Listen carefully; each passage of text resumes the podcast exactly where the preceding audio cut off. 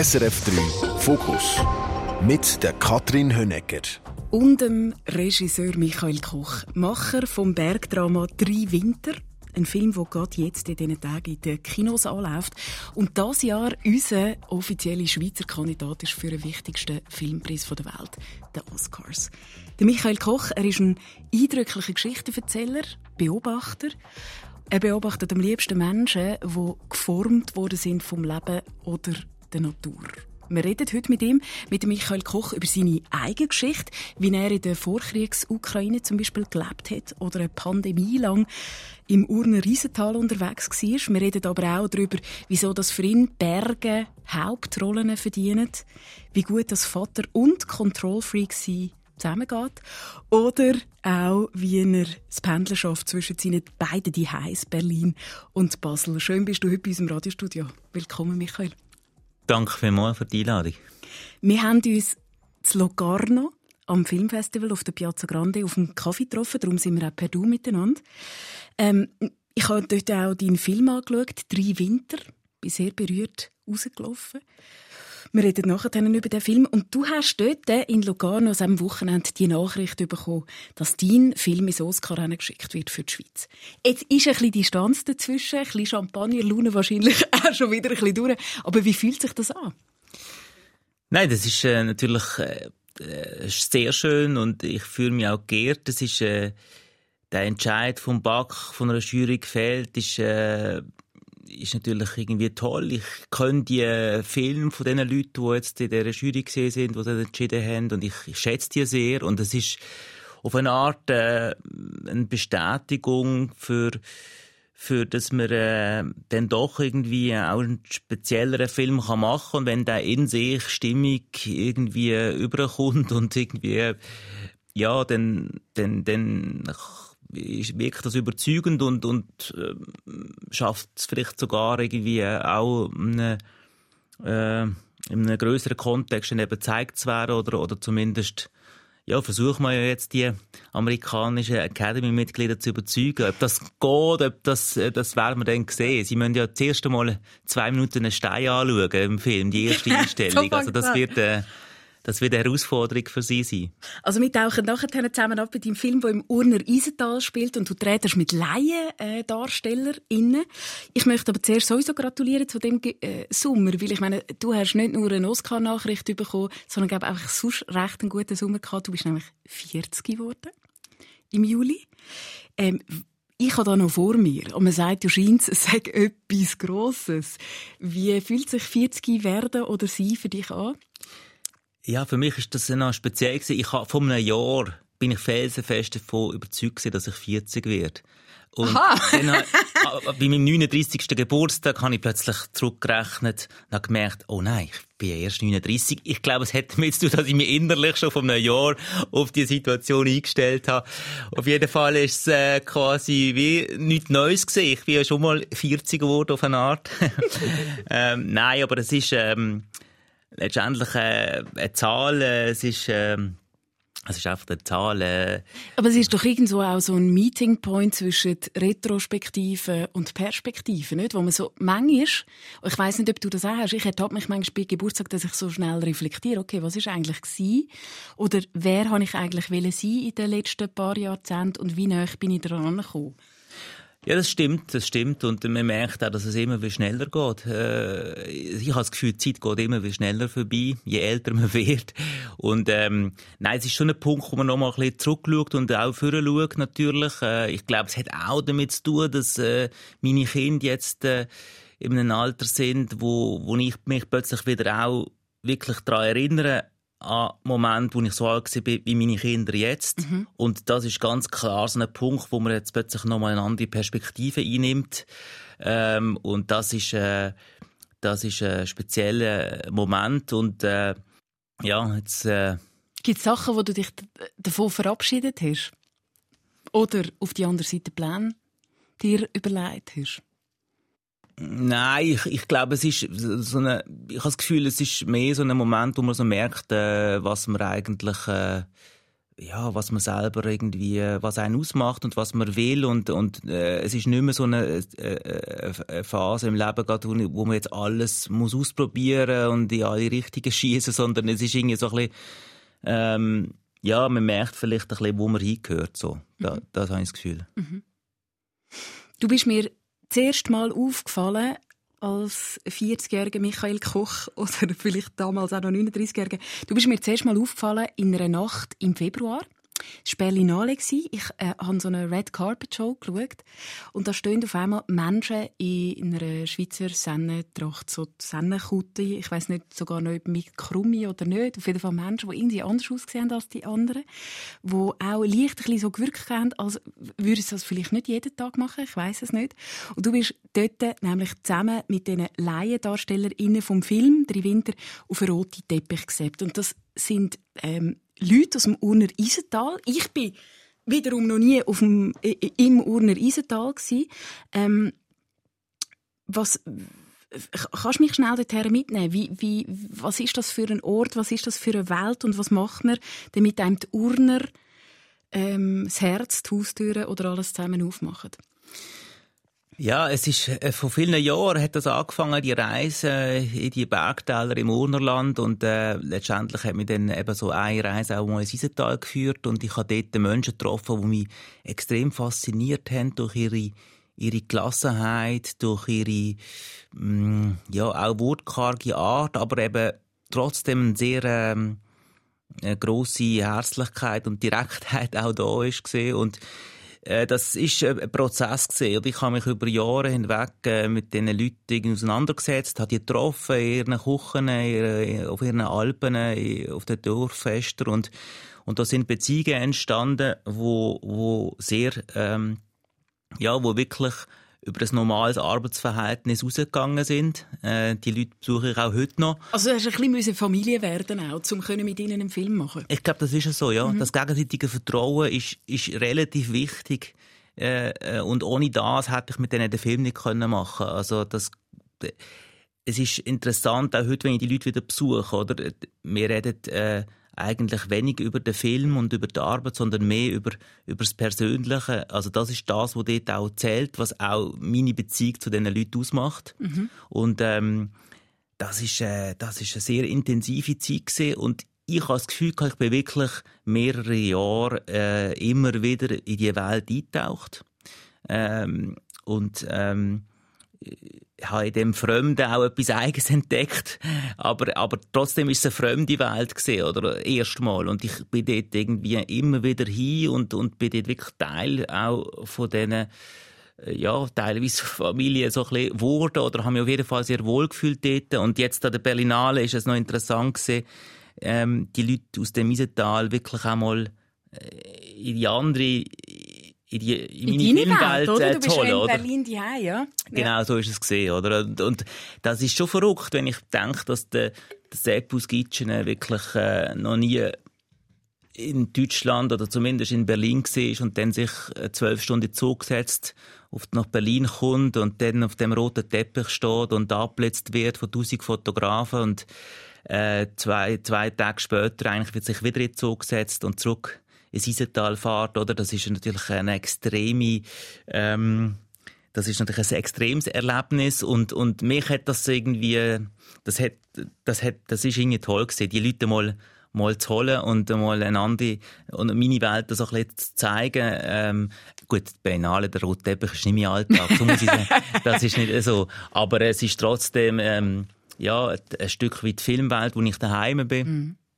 Und, äh, ich habe dann auch mit dem Sepp noch telefoniert. Äh, Wie hat er es gefunden? Ja, er hat, das ist natürlich für ihn eine unglaubliche Erfahrung gewesen.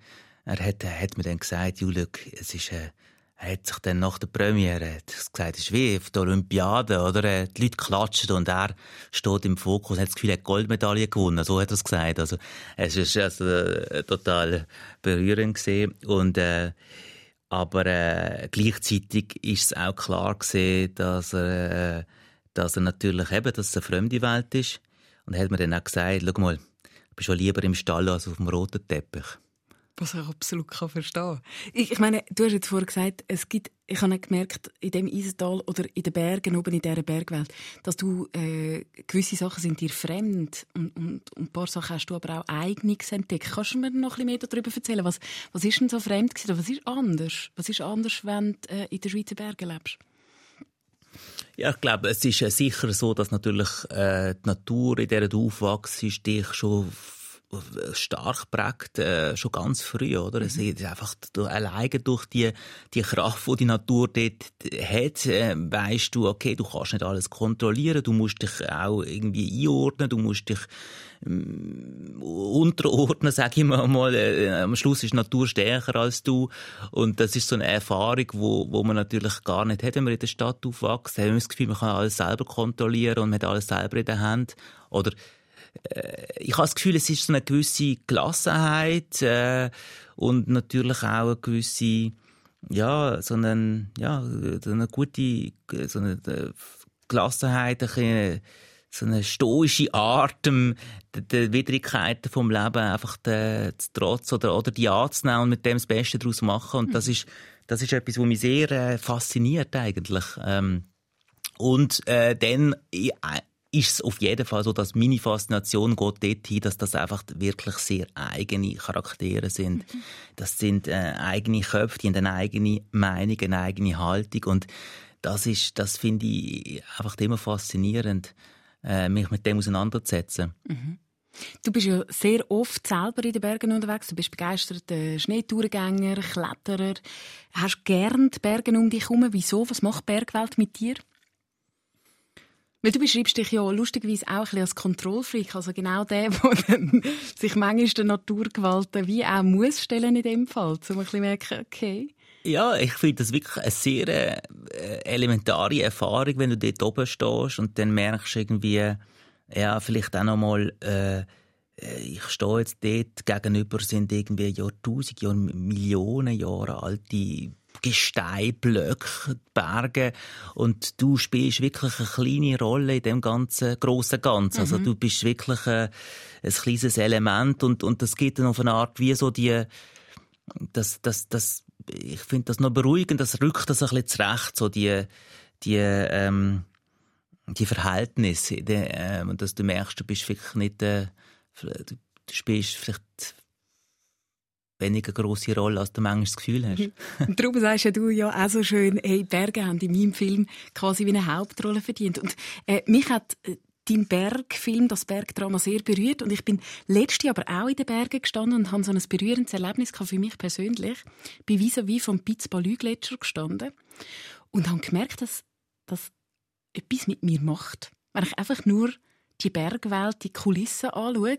Und zwar habe ich so etwas gespürt und ich habe mich letztens mit dem WWF-Chef im Fokus darüber unterhalten, was Natur mit einem machen kann.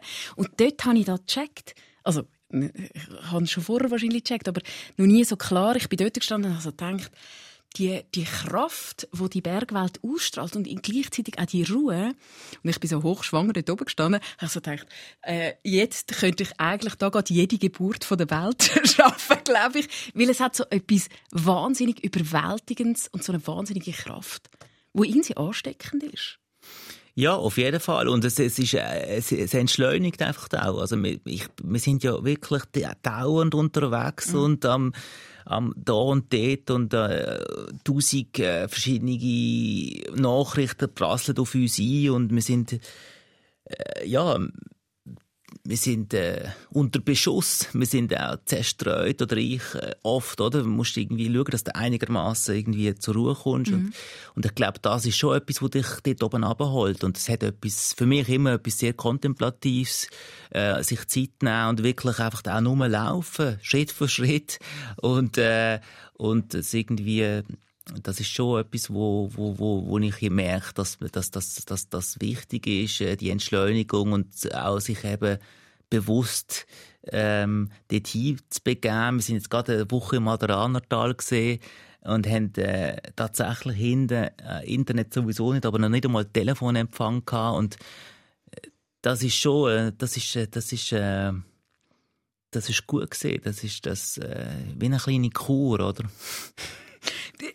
Irgendwann hat ja auch etwas von einem heilen, von einem heilen Stückchen Welt, oder? Wenn man in der Bergwelt ist, es ist auch ein romantisches Bild von der Schweizer Bergwelt. Und das ist literally am Bröckeln durch, durch die Klimakrise einerseits, oder? Äh, und andererseits manchmal einfach auch, weil es äh, einen Haufen Klischee drin hat, die drin stecken. Du siehst ja die Schweiz immer wieder mit Distanz. Du lebst in Berlin. Ähm, verändert das die Sicht oder äh, schärft das manchmal an deinem Fokus? Ja, also das muss ich schon sagen. Das, das romantische Bild von der Schweizer Berge, das interessiert mich eigentlich weniger. Mhm. Das, das, so, so das Postkartenbild, Heidi, das ist etwas, wo, wo ich wirklich, das, wegen dem fasziniert mich die Bergwelt nicht. Und ähm, äh, es ist eher das, was du auch beschrieben hast, so die Kraft, äh, wo die wo dort zu spüren ist, die Dimensionen, ähm, die Entschleunigung, die man erfährt, äh, die eigenen Charaktere, die man antrifft, das ist das, wo, wo, mich, wo mich interessiert. Und ähm, ja, vielleicht auch gewisse etwas Rauchs, etwas, etwas äh, äh, ein Gelände, wo, wo, wo man nicht so teilweise auf dem direkten Weg so einfach kann, äh, ähm, ähm, bewältigen, sondern wo man wirklich muss so einen Weg finden, wie man, wie man irgendwo hinkommt mhm. und auch Umweg geht und, und Sachen entdeckt und so. Das ist das, was mich, was mich eigentlich fasziniert. Und der, der, das Wechseln von, von diesen Perspektiven, also von, von Berlin aus, äh, auch die Schweiz anzuschauen und zu sehen und dann wieder auf Basel zurück oder in die Schweiz oder ins Urnerland, wie auch immer. Ich bin in den letzten Jahren eben wirklich äh, unglaublich viel im Urnerland gesehen. Ähm, das ist, glaube ich, ein guter Wechsel und das ist äh, immer wieder der Perspektivwechsel hilft einfach immer wieder auch die Sachen nochmal ein bisschen mit einem frischen Blick anzuschauen. Und das, das finde ich, das finde ich recht wichtig. Ja. Du hättest für deinen Film «Drei Winter» eigentlich auch irgendwelche Schweizer äh, SchauspielerInnen können und sagen, hey, wir drehen dort oben einen Film. Wieso hast du dich entschieden, mit, mit diesen Leuten vor Ort den Film zu machen, mit, mit Laiendarstellerinnen? Ich habe, auf der Recherche habe ich so gemerkt, äh, wo, wo ich noch gar nicht äh, klar war, ob ich das, den Film mit Schauspielern oder mit Laien drehe, wo ich wirklich einfach vor Ort war für die Geschichte, für, für den Ort können zu lernen, habe ich wie gemerkt, äh, je länger das gegangen ist, desto mehr, ey, mich interessieren die Menschen dort. Mich interessiert weniger die Figur im Dreibuch, was sie jetzt wie muss machen und wie, wie die Geschichte geht, sondern mich interessiert wirklich der Mensch, der mir hier gegenüber sitzt in dieser Küche. Und da habe ich das Gefühl gehabt, hey, jetzt, wieso integriere ich nicht die in meinen Film und äh, schreibe das Drehbuch so um, dass die Leute mit ihren Eigenheiten, mit ihren Geschichten meinen Film wirklich auch können bereichern und ich glaube eben das Herzstück von dem Film sind die Leute und sind sind nicht es ist nicht Geschichte im im im Sinn vom Plot oder es mhm. ist eigentlich der Mensch, wo, wo, wo man sieht auf dem Bildschirm mit seiner mit seinem, ja, mit seinem Leben, wo irgendwie abgespeichert ist in seinem Körper und in seinem Gesicht und, und äh, das ist das, wo, wo, wo mich eigentlich am meisten interessiert. Das heißt, du beobachtest Menschen dementsprechend genau und willst schauen, was für Geschichten stecken in ihm drin? Also das Beobachten liegt auf jeden Fall definitiv in, in meinem Naturellen so. Das ist jetzt, über die Beobachtung habe ich das Gefühl, ähm, die genaue Beobachtung, äh, die, die, die, das führt mich zu diesen, zu den Menschen, zu diesen Geschichten, zu diesen Orten hin. Und ähm, es ist weniger ähm, eben sozusagen so ein, ein, ein ein Konstrukt von einer Figur, die ich im Kopf habe, wo ich das Gefühl habe, genau so muss es sein und das will ich dann mit Schauspielern umsetzen, sondern ich will mich eigentlich von diesen Leuten wie überraschen lassen und Sachen entdecken, wo ich dann kann meinen Film äh, ähm, bereichern damit, oder? Und es ist, es ist bei den Laien wirklich interessant gewesen, auch beim Drehen, das hat mir, das hat mir sehr äh, gefallen, dass du, dass du das Gefühl hast, dass Bewusstsein, das ein Schauspieler hat, vor der Kamera, das, das, das gibt's nicht. Es ist nicht die, der Schauspieler spielt die Szene oft und, und fragt nachher, und, bin ich gut gesehen, was kann ich anders machen? Also, äh, der Lai sagt, einfach seine Dialogsätze, so wie du es ihm gesagt hast, er soll sie sagen, und dann machst du es halt nochmal oder gehst weiter. Also, es ist nicht immer so die, die, die, die, das Bewusstsein, dass man immer, das Kamerabewusstsein ist nicht so nicht so da und das, das, das hat mir sehr gefallen. Das hat auch eben mit dieser Beobachtungshaltung zu tun, dass ich das Gefühl habe, ich, ich komme den Menschen wirklich näher und ich sehe nicht, ich schaue nicht jemandem zu, der versucht, eine Figur zu interpretieren. Mhm. Ähm, äh, klar, es gibt sicher Schauspieler, die die ganze Klaviatur äh, äh beherrschen, wo auch ähm, eben zum Beispiel die einzelnen Sätze jetzt nicht immer gerade die Bedeutung auch noch mitspielen und mitgehen, sondern einfach, aber, aber die Tendenz bleibt und der Laie ist dort irgendwie, ähm, ja, der, der, der, der versucht nicht immer, dem, was er, was er sagt, was er macht, immer gerade so eine Bedeutung einzuverleihen. Mhm. Ich glaube, mich hat genau das so überzeugt an dem Film, dass mir die Leute so näher gekommen sind, weil sie so echt sind. Und ähm, darum äh, muss man das wahrscheinlich am besten selbst anschauen. Der drei Winter-Film läuft im Moment im Kino. Ich, ich will zurück in die Jugend, in deine Jugend, äh, Michael Koch, wo du aufgewachsen bist zwischen Hip-Hop und Knabenchor. Äh, irgendwo in Basel. Zuerst aber machen wir doch Sound aus dieser Zeit. Was hast du mitgebracht? Gibt es irgendetwas, das an deine Jugendzeit erinnert? Ja, wenn du jetzt das äh, ansprichst, die Zeit natürlich, äh, das ist eine Zeit gewesen, wo wir, ähm, äh, wo ich meine ersten Beastie Boys CDs gekauft habe, äh, die haben mich natürlich extrem, äh, äh, das ist, das ist meine Musik zu dieser Zeit.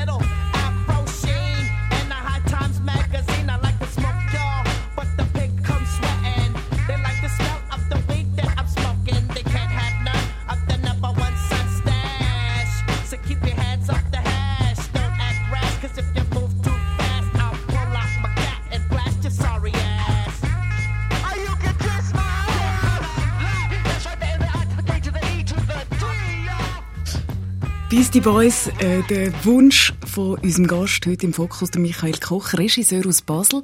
Und wenn du jemanden fragst, woher kommst, ist ja das eigentlich noch eine spannende Frage. Ich habe gerade einen Podcast gelost mit dem Schauspieler und Regisseur Ethan Haag, der gesagt hat, äh, woher kommst, lässt sich eigentlich nicht über einfach einen Ort klären, äh, sondern vielmehr um die ganzen Personen, die um dich herum mitwachsen.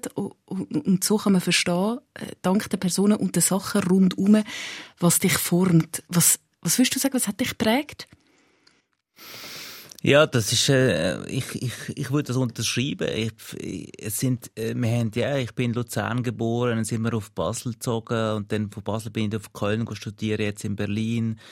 Ähm, es ist, ja, prägt in meiner, äh, Kindheit, Jugend hat, es ist klar, es ist die Familie, das sind meine Eltern, das sind meine Geschwister, ich habe vier Geschwister, äh, äh, das ist sicher irgendwie ein, ähm, Also, es sind fünf Kinder, es sind eine siebenköpfige Familie? Genau, genau. Du der ja. Älteste? Genau, ja. Mhm. Lustigerweise, ja, es ist mir nie als viel vorgekommen. Äh, jetzt, wo ich drei Kinder habe, habe ich das Gefühl, das geht gar nicht. Also, das, drei sind schon extrem viel, aber äh, ja, das ist eine andere Perspektive natürlich, die man als Kind hat. Ähm, ich bin, ich bin in, in, in Basel in Steiner Schule, äh, habe ich sicher auch geprägt. Ähm, neben meinen ähm, Schulen sind es dann die Hobbys gesehen, die, die Musik, äh, ähm, das ist ja noch eine spannende Insel, ein spannender Spagat. Du bist so einerseits äh, äh, im Hip-Hop-Bereich äh, oder gerne die gewesen. Hip-Hop war so ein eine Welt für dich. Und auf der anderen Seite der, der Knabenchor Basel. Ja, auf jeden Fall. Also eben, ich, das ist ein, der Hip-Hop ist einfach eine Musik gesehen, wo mich äh, durch die Energie, wo, wo das so, wo die, wo die Musik generiert und ausstrahlt, das hat mich total mitgenommen und äh, die Knabenkantorei in Basel war ein Ort, gewesen, wo ich vor allem hingegangen bin wegen der anderen Jungs, weil das irgendwie coole Jungs sind. Mhm. Vielleicht äh, gar nicht an erster Stelle wegen der Musik, aber äh, nein, das sind äh, tolle, tolle Jungs dort gewesen und die haben teilweise eben auch äh, äh, Hip-Hop-Musik gemacht und so bin ich dann in das reingerutscht und, und habe das interessant gefunden. Ja. Wie ist das, äh, nochmal schnell zurück zu deiner Familie, ist eine siebenköpfige Ärztefamilie, wo du aufgewachsen bist in Basel-Land. Wie ist es als Älteste von so vielen Kindern äh, zu sein? Ist es die berühmt-berüchtigte Rolle von dem, wo alles zuerst mal muss durchmachen und alle anderen haben es nachher mega easy? Ich, ich, ich habe wie sich das Gegenteil erlebt. Für mich ist es eigentlich äh, relativ äh, cool gewesen. Ich das Gefühl hatte, in einer Zeit, wo ich habe Sachen ausprobieren wollte, sind meine Eltern wirklich beschäftigt mit den Kleinen. Und das hat mir so Freiräume äh, generiert, wo ich, wo ich gut habe können nutzen. Mhm. Ähm, es hat sicher Zeiten gegeben, wo, wo, wo, wo ich das Gefühl hatte, okay, ähm, immer der Älteste sein ist, äh, manchmal auch ein bisschen langweilig. Und dann habe ich mir sozusagen zum Beispiel in der Knabenkantorei in Basel oder im Sport oder äh, sonst wo äh, ältere Leute, ältere Jungs gesucht, äh, wo man ähm, ja, wo man nochmal einander... Du hast können aufschauen. Wo ich können aufschauen, ja. genau so, ja. Ähm, Zwei von deinen Geschwistern arbeiten so im sozialen Bereich, zwei im künstlerischen. Du definitiv auch. Äh, bist, glaube schon als Kind auch viel ins Kino gegangen. Glaubst du, das ist etwas, was du mit deinen Eltern hast können teilen so die Vorliebe von der Kunst? Oder woher kommt das? Ja, ich glaube schon. Also die haben äh, sicher auch äh, oder immer noch äh, ein grosses Interesse. Ähm, ja, ich, ich habe das irgendwie ähm, für mich ähm, entdeckt, das Kino. Ich weiß noch zu einer Zeit, äh, wo ich teilweise auch alleine ins Kino gegangen bin und Filme gesehen habe, wo mich wirklich, äh, wo mich schwer beeinflusst haben oder begeistert haben. Ich äh, sitze allein am Nachmittag in einem Kino und sehe einen Film und äh, das, das, das, das hat mich sehr, sehr, sehr äh, stark beeinflusst. Aber dann auch quasi so der Weg übers Theater. Ich habe im jungen Theater in Basel ähm, über so eine Kursteilnahme, dann bin ich so in die Produktion hineingerutscht und habe dort gespielt auf der Bühne und äh, das junge Theater hat mich extrem geprägt. Mhm. Äh, das ist ein Ort, wo wir äh, ausprobiert haben, wo wir in verschiedene Rollen geschlüpft sind, wo wir gestaltet haben zusammen. Also wirklich so im besten Sinn zusammen kreativ sein. Und das hat eine unglaubliche Energie auch generiert. Ähm, und ja, und über das Theater bin ich dann wieder eigentlich irgendwie zu dem, zu dem, zu dem Film gekommen, beziehungsweise äh, so klar ist das eigentlich nicht gesehen. Also mich hat es gestalten von egal was, von Bildern, von Schrift, von ähm, ja, von eben, sagen wir mal, auf der Bühne von Film, von äh, Bühnenbilder, das, das, hat mich, das, hat mich, das hat mich fasziniert und ich habe mich dann eigentlich zuerst an der Kunsthochschule für Medien in Köln für, für äh, Medienkunst beworben. Experimentalfilm ist das, was ich, was ich interessant gefunden habe. Ähm, und bin dann so nach und nach zum, über den Dokumentarfilm zum, zum Spielfilm gerutscht. Ähm, du hast einen ganzen ganz lange auch nicht gewusst, hast du mir gesagt, woher und, und nicht genau gewusst, was dich jetzt genau interessiert.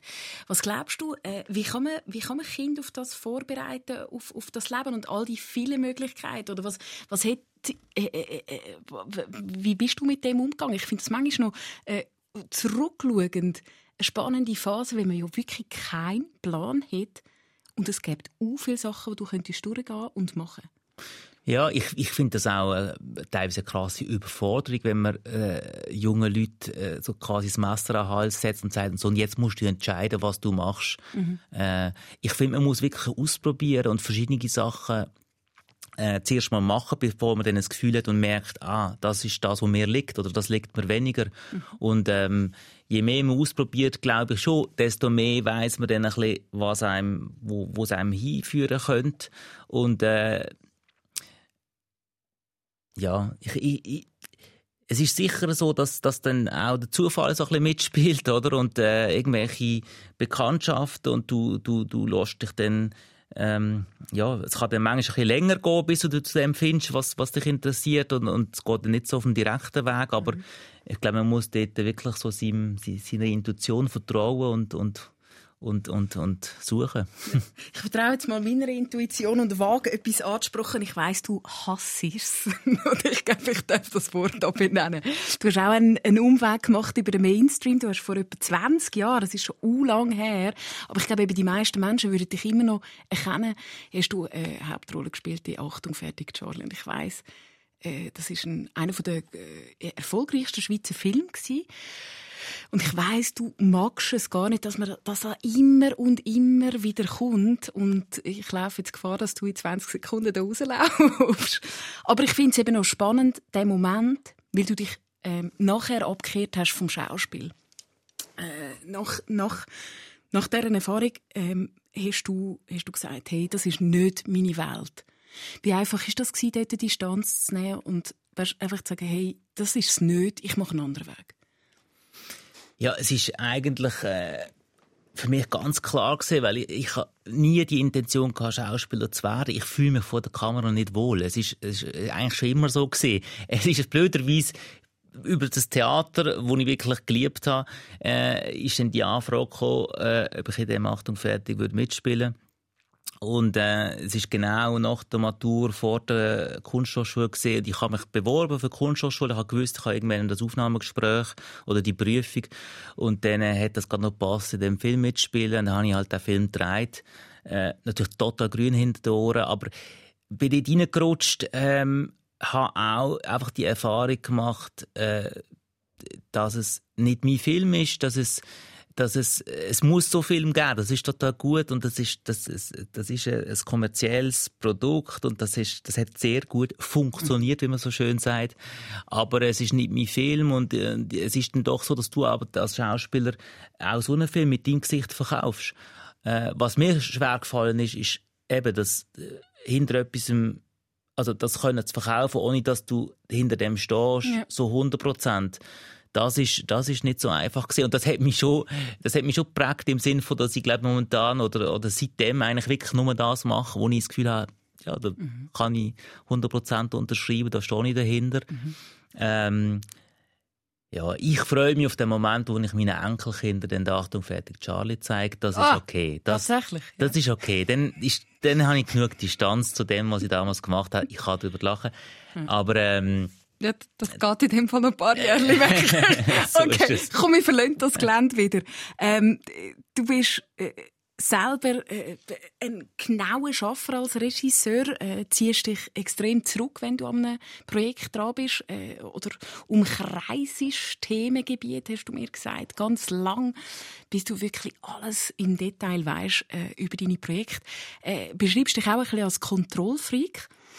Äh, wie war das, als du Vater geworden bist? Ich nehme an, Kontrollfreak sein und Vater werden widerspricht sich zum Teil auch ein bisschen. Wie hat dich das verändert? Ja, wichtige Erfahrung. Also äh, eben die, die Geburt von meiner Tochter damals ist es also, hat wirklich äh, zuerst zieht er mal voll den Boden unter den Füßen weg, wenn der erfährst, jetzt ist es soweit, du wirst Vater. Und dann äh, dich äh, aber auf das einzulassen und äh, das ist natürlich äh, extrem äh, elementare Erfahrung, plötzlich für jemanden Verantwortung äh, zu tragen und älter zu werden. Ähm, ich glaube, es tut, es tut mir sehr gut, ab und zu wirklich, äh, wenn, wenn ich gezwungen werde, eine gewisse Kontrolle äh, zu verlieren oder eben mal ein bisschen loszulassen. Und ähm, äh, das ist sicher so ein Moment gewesen. Ihr lebt mit eurer Familie zwischen Basel und Berlin, eigentlich in Berlin, wegen der Liebe zu einer Kreuzbergerin, die aus Berlin nicht mehr wegbringst, sagst du. Was macht Berlin mit dir? Wir haben schon vorher darüber geredet, was, was Bergwelt, was Basel mit dir gemacht hat. Was macht Berlin mit dir? Ja, es ist, äh, es, es, ist natürlich so, dass durch meine Arbeit, durchs Filmemachen, äh, ähm, das Theater um interessiert, Kunst um interessiert, äh, ist, ist natürlich dort in Berlin äh, unglaublich inspirierend und ich sehe tolle Filme und tolle Ausstellungen und äh, es ist sehr äh, ja es, es, es, inspiriert mich für meine Arbeit und es sind auch viele sagen wir mal Leute, die ich im Studium kennengelernt habe, mit denen ich weiterhin arbeite, zum Beispiel jetzt der der, der Kater, der den Film geschnitten hat, der wohnt in Berlin und das ist so eine ja also äh, über die Arbeit äh, über die Arbeit ist, ist, ist mir Berlin schon extrem ans Herz gewachsen und äh, es ist äh, es ist eine sehr bunte, freie, äh, lebendige Stadt und, und es ist dauernd im, im Umbruch und äh, das, das gefällt mir. Mhm. Ähm, und ähm, so eine gewisse, ja, es ist doch manchmal eine gewisse Behebigkeit so in der Schweiz und das, das, das, habe ich das Gefühl, das wird in Berlin wirklich über, über einen Haufen geschmissen und das, das, das gefällt mir. Also kannst du mir ein Beispiel sagen? Ja, dass man irgendwie, ähm, dass man, wenn man sich dort irgendwie, äh, man muss recht schnell sein ähm, äh, und auf einen Punkt, wenn man sich irgendwie will durchsetzen, sage ich mal. Und ähm, und es ist natürlich auch so, dass, dass, dass man ein bisschen mehr ja, das äh, international orientiert ist. Also, dass man wirklich auch schaut, was in den anderen Ländern passiert, was, was dort für Filme herkommen, die werden auch gezeigt. Es ist, es ist wirklich so, man fühlt sich mehr als Teil von einem größeren Ganzen von Europa, was auch immer, als dass das in der Schweiz so wahrnimmt. Mhm. Ich möchte auf eine, auf eine Beziehungsfrage kommen, wo du, wo du durch deinen Film «Drei Winter» aufgerührt hast. Ähm, wenn wir jetzt gerade schon von langen Beziehungen, wie sie du mit deiner Partnerin hast, ähm, äh, zum Beispiel redet, du stellst dir in deinem Film, in deinem aktuellen die Frage, was passiert, wenn ein Mensch, den du liebst, wo du zusammenlebst, wo du kennst und das Gefühl hast, du kennst es und, und, und weißt, wie der tickt, wenn sich der auf einmal brutal verändert. Und das ist eine mega spannende Frage und ich mich, das hat mich selber nach dem Film lang beschäftigt. Was passiert mit einer Beziehung, was passiert mit einer Liebe, wenn der eine anders wird und sich wirklich grundlegend verändert. Im Film ist es durch Krankheit zum Beispiel, aber ähm, es kann ja andere Gründe geben. Was hast du für eine Antwort auf die Frage gefunden? Was passiert mit einer Liebe? Oder was kann passieren, wenn sich der eine wahnsinnig verändert? Ja, ich denke mal, also Liebe ist nicht so eine fixe Größe, also, wo quasi so feste Größe, sondern es ist so etwas, was sich eben auch mit verändert. Das äh, auf jeden Fall. Und ich glaube, sie eben, es ist, äh, es, es, verändert sich mit. Was ich das Gefühl habe, ist so, dass, äh, dass so eine Art von eben, äh, ähm, ja, so eine Art von Liebe gar du, du nicht kannst leben, wenn du ähm, wenn du das nicht in dir innen auf eine Art wie hast. Also das auch ein bisschen, ein bisschen egal von wer die Partner ist. Also wenn du das selber nicht selber nicht bei dir bist und dich nicht spürst und nicht mit dir im Reinen bist, dann ist das äh, ganz schwierig, überhaupt irgendwie auch über anderem zu gehen. Und ähm, wenn du das aber in dir innen hast, dann, äh, dann ja, kann, kann die Liebe sich teilweise wirklich äh, auch verändern und, und du siehst, wie, und du, du kannst einen Weg zusammen gehen. So. Also, ähm, was für mich wirklich sehr, was mich sehr berührt hat, ist, dass, dass ähm, ja, ich habe viel mit, mit Leuten geredet, wo, wo es eine ähnliche Erfahrung gemacht haben oder wo sich der Partner wirklich verändert hat. Wenn, wenn, wenn die Leute das schaffen, in dem Moment dann äh, ja mit Würde, mit einer, mit einer grossen, mit einer grossen Würde eigentlich äh, diesen Umständen äh, zu trotzen. Also, dass sie, dass sie, dass sie eben nicht verzweifeln daran, sondern dass sie ja, mit einer gewissen Gelassenheit äh, ihre Haltung bewahren. Und das, das finde ich, äh, ja, das, das, das, hat mich, das hat mich wirklich, das hat mich extrem äh, fasziniert. Mhm. Wie gehen Menschen mit dem Leben um und was macht das Leben mit den Menschen? Das ist eine Frage, die dich durch viele Projekte begleitet und eines von deinen ersten Projekten ist Maria Das ist ein Film über eine Ukrainerin, die Putzhilfe wird in einem Dortmunder Hotel. Ist eine Geschichte von einer Frau, von einem Menschen, der quasi wie vom Rand der Gesellschaft oder wie den Weg in unsere Mitte sucht.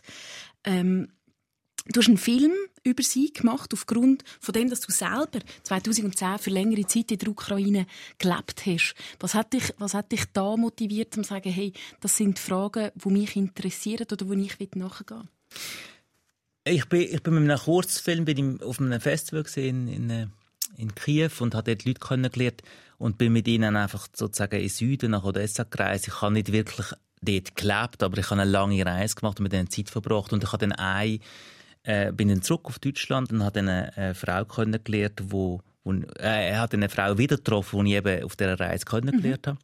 Und ich habe das, äh, das, das ist in einer Zeit gesehen, nach meinem Studium, wo wo so ein bisschen wie alles möglich gesehen wäre, äh, oder was heißt alles möglich gesehen wäre, aber wo ich, wo ich so nicht so genau gewusst habe, ja, mache ich jetzt einen Film oder gehe ich ins Theater oder gehe ich jetzt in die Schweiz oder was. Also es sind einfach so verschiedene Optionen da gewesen. und die Reise ist auch eben so ein bisschen, äh, äh, ich kann ablenken, die Entscheidung noch ein bisschen rauszögern, was jetzt ist. Und dann treffe ich dort eine Frau an, wo, wo einfach so überzogen ist und mit so einer Entschlossenheit sagt, hey, ich verlasse hier auf jeden Fall meine Familie, äh, mein Ort, wo ich aufgewachsen bin, mein Umfeld, weil für mich ganz klar ist, ich will mein Leben in die Hände nehmen. Ich habe da keine Perspektive. Ich baue mir etwas Neues auf an einem fremden Ort, wo ich, wo ich, wo ich, wo ich nicht kann, wo ich jetzt einfach hingehe, meinen Koffer packe und loslege. Und die Entschlossenheit hat natürlich eine unglaubliche Kraft. Mhm. Und, ähm, und, und geht so weit, dass wirklich, dass ich das Gefühl habe, dort äh, spielen dann äh, Menschen, also Beziehungen oder eben so soziale, äh, ähm, äh, Aspekt weniger äh, eine Rolle, sondern es geht zuerst einmal darum, Fuß zu fassen und etwas Neues aufzubauen. Und zu überleben. Und zu überleben. Und, ja. und das, das steht dann im Vordergrund. Also der, der, das steht ganz klar im Vordergrund. Es ist ja spannend, dass im Moment leider aus, aktuellen, äh, aus, aus dem aktuellen Geschehen, aus dem Krieg, wo im Moment herrscht zwischen der Ukraine und Russland, dass dass ganz ein Haufen Leute äh, die Ukraine müssen verlassen Wie begleitest du das gerade jetzt im Background, dass du eben dort selber unterwegs bist, Menschen, die dort kennst? Wie beschäftigt dich das Aktuelle? Nein, es beschäftigt mich sehr. Wir haben, äh, ja, in Berlin haben wir sehr viele Ukrainer, wo du wirklich auch entweder siehst sie mit dem Auto mit einem anderen Autokennzeichen der Stadt äh, oder bei uns an der Schule hat es jetzt Kinder von, von Familien, die aus der Ukraine kommen. Äh, du hörst immer wieder im Supermarkt überall und ähm, es ist, äh, also ich finde es wirklich, äh, ich finde unglaublich, äh, was das, was da auch noch äh, auf, auf, auf, auf uns zukommt, beziehungsweise so die das eine ist, dass die Leute jetzt erstmal kommen und ähm, ähm, aber weiß ja nicht, wie lange das geht, wie lange die bleiben und, und in der man versucht Dinge zu helfen, man versucht zuzulassen vor allem, finde ich, das ist wichtig äh, und andererseits äh, äh, bin ich manchmal wie, habe ich das Gefühl auch so ein bisschen hilflos, weil ich nicht genau weiß, wo, wo, wo kann ich denn richtig ansetzen. So. Mhm. Und zusätzlich können ja auch im unsichere Zeiten selber Schiss machen, oder? Im Moment äh, steht uns der Winter bevor, wo alle von der Energieknappheit reden. Wir haben Krieg in Europa, wir haben gerade die Pandemie. Äh, wie, was machen unsichere Zeiten mit dir als Künstler auch? Nein, es, ist, es beeinflusst äh, natürlich äh, auch in der Entwicklung jetzt von neuen Projekten, von neuen Sachen, mit denen man sich auseinandersetzt, weil man natürlich alles aufnimmt, was man so im Alltag mitbekommt, über die Medien, über persönliche Begegnungen und das beeinflusst schon. Ähm, aber äh, ich denke mir, es kann auch eben so eine Krise oder was auch immer, äh, schwierige Situationen können teilweise schon auch wie eine Erfahrung generieren, dass man sich überlegt, ja, ähm, was, wie kann ich das umwandeln in etwas, ich weiß nicht, in, in, in, in, eine, in eine gute Energie oder eben in einen kreativen Prozess, wo, wo, wo eine gute Energie äh, generiert. Ja, also ich, bei mir ist es so, dass natürlich die, wenn ich ein Projekt, wenn ich eine Idee habe für das Projekt, ist es so, dass ich mich jetzt äh, weniger jetzt vom, von der Tagespolitik oder vom Tagesgeschehen los, los, inspirieren, weil ich das Gefühl habe, die Projekte gehen so lang, das geht Jahre. Also, Aber sie können natürlich äh, noch länger gehen, wenn zum Beispiel äh, Pandemie dazwischen kommt. Ich glaube, du hast ja gerade während drei Winter, drei Arbeiten das Telefon bekommen, du, wir müssen alles stoppen. Ja, das ist Lockdown. Ja, auf jeden Fall. Also das, das ist nach zehn Tagen von 70 an, äh, drei Tage, die angesagt sind, äh, dort einfach die Sachen liegen lassen und sagen, ja, jetzt geht es nicht mehr weiter. Das ist mir extrem schwer gefallen. Und das ist wirklich ein Schlag gesehen. Äh, das ist klar gesehen, die Gewissheit, dass, Film, dass man einen Film machen kann, äh, zumindest wenn man ihn finanziert hat, ist einfach dahin gesehen, oder? Es ist plötzlich klar gewesen, dass der Virus bestimmt, ob, ob der Film jetzt noch gemacht wird oder ne-, nicht, äh, ein Stück weit. Also wir haben dann das Glück gehabt, im Sommer drei Arbeiten nochmal aufzunehmen und haben den Film im im Herbst, Winter dann können wirklich auch fertig machen. Ähm, andererseits eben, wenn es unser Hauptdarsteller ähm, positiv gesehen wäre, dann andere Leute vom, vom Team vielleicht auch noch, dann hat man irgendwie müssen unterbrechen, hat gewisse Szenen nicht können drehen, wo so ein bisschen, äh, ja, wo so ein bisschen dokumentarisch angedacht gesehen sind, dass wir wirklich mit den Leuten sind wild haben und die gehen genau die zwei Wochen Anfang August gehen sie wild haben, alle zwei Jahre und das haben wir mitgenommen und das uh. wäre dann einfach nicht mehr möglich. Das heißt, du kannst den Film nicht so umsetzen, wie du dir das vorstellst und ähm, ja, ich glaube, gegen das kannst du dich nie irgendwie absichern, oder? Du, du, du musst dann einfach die, die Veränderung in Kauf nehmen. Wildhaie, noch ganz schnell zum Schluss, das ist eine fantastische Szene. Das habe ich noch gar nie so gecheckt, dass das so gemacht wird, oder? Da wird zoberst oben im hintersten Krachen im Berg oben wird gehauen. Und nachher gibt es so wie ein Luftseilbändchen mit, mit Heuballen, die voll oben runterkrachen ins Tal. ja, die wären, die wären die, die Pinkels, oder sagt man. Also das Heu wird natürlich von Hand oder, mit, oder auch also meistens von Hand, weil es so steil ist, kommst du mit der Maschine nicht ja. hin. Wird das geschnitten, wird zusammengenommen und zu diesen Pinkels gebunden und dann werden die am Seil runtergelassen. Teilweise auch gelagert oben noch äh, in irgendwelchen Ställen. Und wenn dann im Winter das Futter knapp wird, dann lässt man die dann runter, oder? Und die sind gesichert als Kamerateam noch neben zugestanden, wo die da im voll steilen Hang in, äh, oder? Ja, wir haben ein paar Leute vom Team gehabt, die dann wirklich so ein Seil sich gewünscht haben, dass sie sich wenigstens zur Sicherheit können haben. Äh, es ist relativ steil gewesen, ja, aber äh, ich meine, ich liebe das Abenteuer, denn ich, ich, ich finde, das generiert, äh, ja, ich weiß auch nicht, so eine Abenteuerlust. Äh, das ist ganz toll. Und ähm, äh, nein, die zwei Tage an dem, an diesen steilen Hang, wirklich unter dem Abgrund, du weißt, ein Schritt falsch und du rutschst aus und das ist oft fertig das ist, äh, ja, das generiert auch so eine Konzentration und so ein, ich weiß nicht, so ein Momentum, so im Moment wirklich schaffen und leben. Und das ist, das ist schon toll. Das ist, äh, also ich, das, das gibt mir etwas. ist eine Empfehlung für euren Kinoherbst. Geht drei Winter schauen. Er ist jetzt gerade in diesen Tagen äh, in den Schweizer Kinos angelaufen. Und du hast ihn erst vorgestellt im Urner Eisental selber. Äh, haben eine Premiere gehabt. Wie war das? Ja, das war ganz toll. Gewesen. Wir sind äh, jetzt, nachdem wir vor zwei Jahren den Film fertig gedreht haben, sind wir jetzt zurückgekehrt mit dem Film in Gepäck und haben auf dem Schulaufplatz im Isental äh, Open Air gezeigt. Und ähm, die Dorfgemeinschaft und, und natürlich die, die Bergler sind vor Ort gesehen. Äh, die Experten, muss man sagen, oder? Die das ist äh, äh, kritische Experten wahrscheinlich auch. Auf jeden Fall. Also da wird dann jeder Handgriff wird also genau kommentiert. Und ähm, interessant ist aber wirklich noch gesehen und das, hat, das habe ich irgendwie recht toll gefunden, oder nach dem Film. Es ist die erste Vorführung von dem Film, wo die Leute erst sich bewegen und das Wort mit dem Nachbar wechselt, wenn der Abspann komplett fertig und durchgelaufen ist. Und unser Abspann ist lang.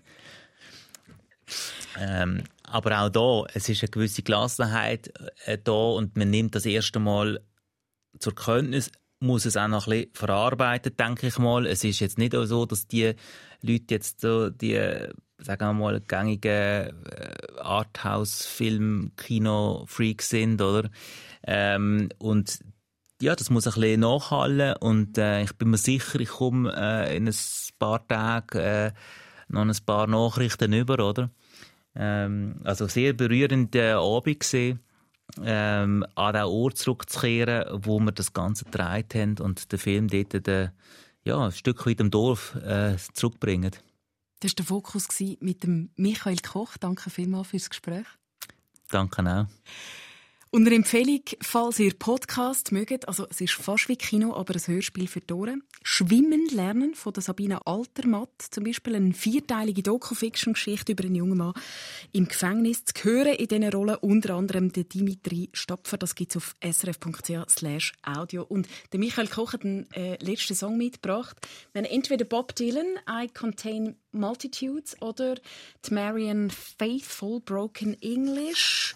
Für welche entscheidest du dich? Also ich war jetzt für den Bob Dylan, weil das ist ein Song, wo mich äh, die letzten paar Jahre oder äh, wirklich begleitet hat. Ich habe im Isental damals bei den Dreharbeiten fast täglich am Morgen zum Kaffee ähm, gehört und äh, ähm, ja. Warum? Was macht er mit dir?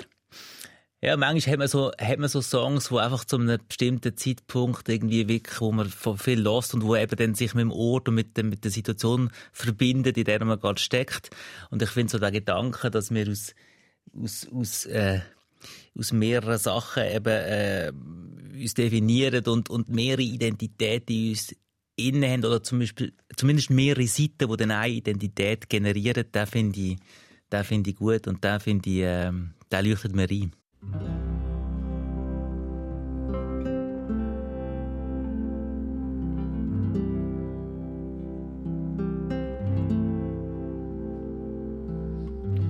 and tomorrow, and yesterday too, the flowers are dying like all things do. Follow me close, I'm going to Berlin, Ali. I'll lose my mind if you don't come with me. I fuss with my hair and I fight blood feuds. I contain multitudes. Got a telltale heart like Mr. Poe. Got skeletons in the walls of people you know. I'll drink to the truth and the things we said. I'll drink to the man that shares your bed. I paint landscapes and I paint nudes.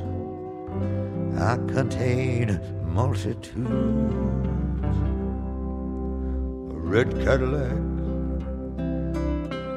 and a black mustache rings on my fingers that sparkle and flash. Tell me what's next. What shall we do? Half my soul, baby, belongs to you. Well, well, I frolic with all the young dudes? I contain a multitudes. I'm just like Aunt Frank, like Indiana Jones, and them British bad boys, the Rolling Stones. I go right to the edge. I go right to the end. I go right where all things lost are made good again. I sing the songs of experience like William Blake. I've no apologies to make. Everything's flowing all at the same time. I live on a boulevard of crime. I drive fast cars and I eat fast foods. I contain multitudes. Pink pedal pushers, red blue jeans, all the pretty maids and all the old queens, all the old queens from all my past lives. I carry four pistols and two large knives. I'm a man of contradictions. I'm a man of many moods. I contain multitudes. You greedy old wolf, I'll show you my heart, but not all of it, only the hateful parts. I'll sell you down the river, I put a price on your head. What more can I tell you? I sleep with life and death in the same bed. Get lost, madam. Get up off my knee. Keep your mouth away from me. I'll keep the path open, the path in my mind. I see to it that there's no love left behind. I play Beethoven sonatas, Chopin's preludes. I contain multitudes.